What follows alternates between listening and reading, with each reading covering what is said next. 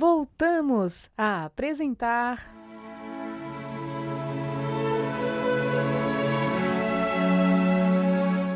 Lindos casos de Chico Xavier.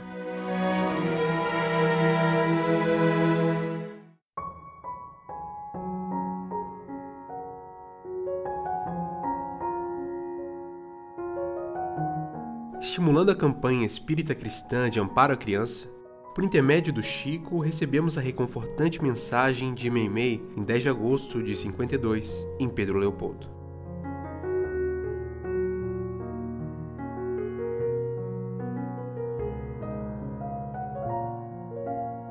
O dia começa ao amanhecer. Compadece-te da criança que surge ao teu lado. O dia começa ao amanhecer. Pai, mãe, irmão ou amigo, ajuda com teu coração. Se pretendes alcançar a terra melhor, lembra-te das vozes amigas que te induziram ao bem, das mãos que te guiaram para o trabalho e para o conhecimento. Por que não amparar ainda hoje aqueles que serão amanhã os orientadores do mundo? Em pleno santuário da natureza, quantas árvores generosas são asfixiadas no berço? Quanta colheita prematuramente morta pelos vermes da crueldade?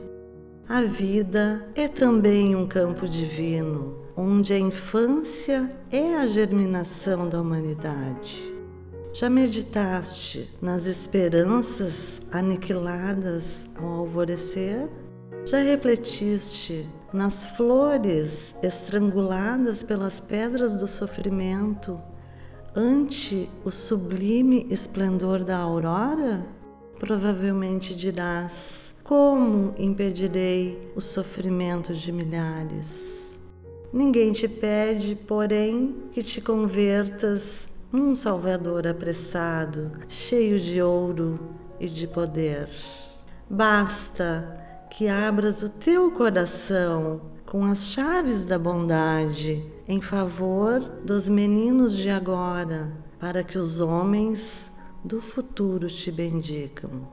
Quando a escola estiver brilhando em todas as regiões e quando cada lar de uma cidade puder acolher uma criança perdida, ninho abençoado há de cerrar-se carinhoso para a ave estrangeira, teremos realmente alcançado com Jesus o trabalho fundamental da construção do reino de Deus.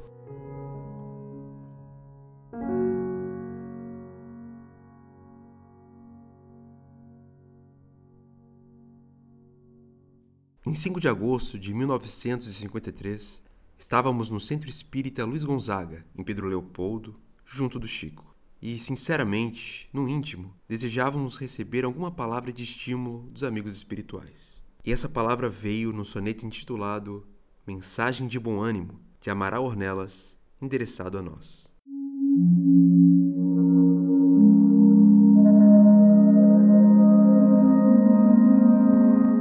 Enquanto o mundo hostil ruge e se desatina, no mal com que si mesmo alanceia e atraiçoa. Guarda contigo a paz risonha, amiga e boa, e avança com Jesus na jornada divina. Segue ostentando na alma a rútila coroa da humildade do amor, na fé que te ilumina. E abrindo o coração, qual fonte cristalina, serve, luta e perdoa. Fita o mestre na cruz e segue o monte acima, recebe jubiloso a dor que te sublima e abraça na bondade a senda meritória. E, embora a tempestade em que a terra se agita, terás contigo mesmo a beleza infinita da suprema alegria e suprema vitória.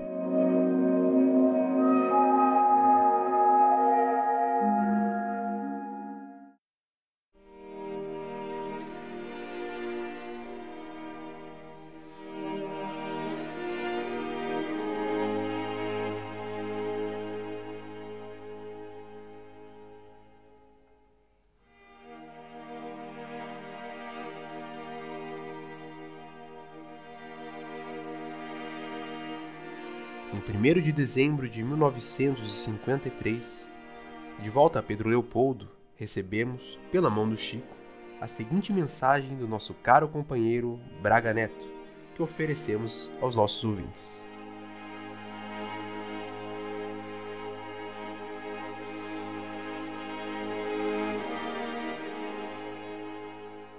Aí vai o nosso apelo ao trabalho incessante maior.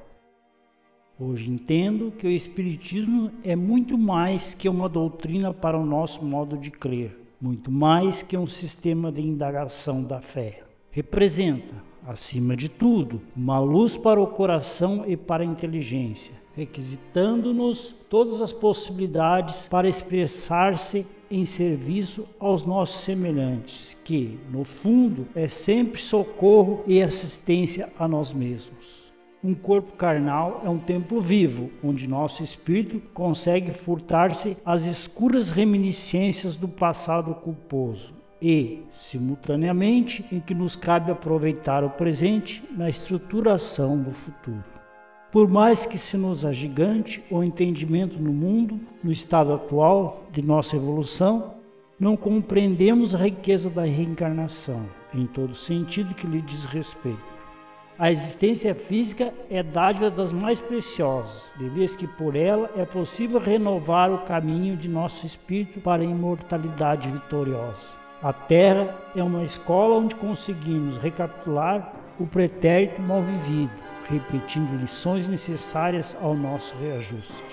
Por isso, é imprescindível procurar, enquanto aí, o aproveitamento individual da oportunidade, disputando em nosso benefício os louros do aprendiz, aplicado aos ensinamentos que recolhe. Muito nos pesa reconhecer valiosos companheiros nossos. Por isso, é imprescindível procurar, enquanto aí, o aproveitamento individual da oportunidade, disputando em nosso benefício os louros do aprendiz, aplicados aos ensinamentos que recolhe. Muito nos pesa reconhecer valiosos companheiros nossos, mergulhados na corrente agitada de velhas discussões que, a rigor, não edificam, perdendo-se elevado patrimônio de tempo e de empréstimo ao Senhor. O rótulo não define a substância. O título, entre os homens, nem sempre se reveste do valor que lhe corresponde. Palavras precisam de base para o auxílio a que se destinam. Do que posso agora observar, à distância do turbilhão, destaca-se o reconhecimento das horas perdidas, de mil modos diferentes, no curso de nosso breve aprendizado, na experiência física que, em não nos pertencendo, já que o tempo é um depósito do Senhor, nos agravam os compromissos. Tudo na face do planeta é pura transformação. Os dias se sucedem uns aos outros, mas não são iguais. A infância de hoje é juventude de amanhã, tanto quanto a mocidade de agora é madureza depois. Mas que parece, voa o século e com ele se apaga o ensejo de ressurreição espiritual dentro de nós mesmos. Mas que parece, voa o e com ele se apaga o ensejo de ressurreição espiritual dentro de nós mesmos se não soubermos gastar sabiamente o crédito que Jesus nos empresta em precioso adiantamento no santuário da confiança. Aproveitamos, desse modo, a mensagem do Evangelho por norma de luz, no imo da própria consciência, a fim de que a libertação definitiva surja para nós na vida eterna. Enquanto a perturbação palavrosa se alonga nas linhas da luta que fomos chamados, saibamos construir em nós mesmos o altar de serviço ao próximo para receber a divina vontade, oferecendo-lhe a execução. Continuemos em nosso antigo passado buscando descedentar a própria alma na fonte da humildade e da oração. A subida com Jesus é sacrifício na marcha da renúncia a nós próprios.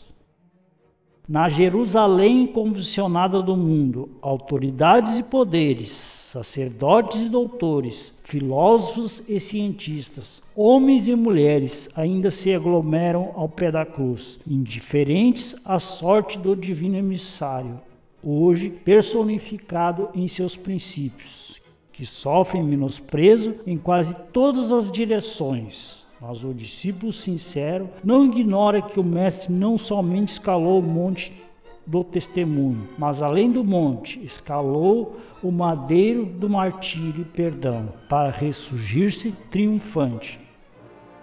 Enfim, não esmoreçamos. Prossigamos com Jesus, hoje, amanhã e sempre. Estamos apresentando.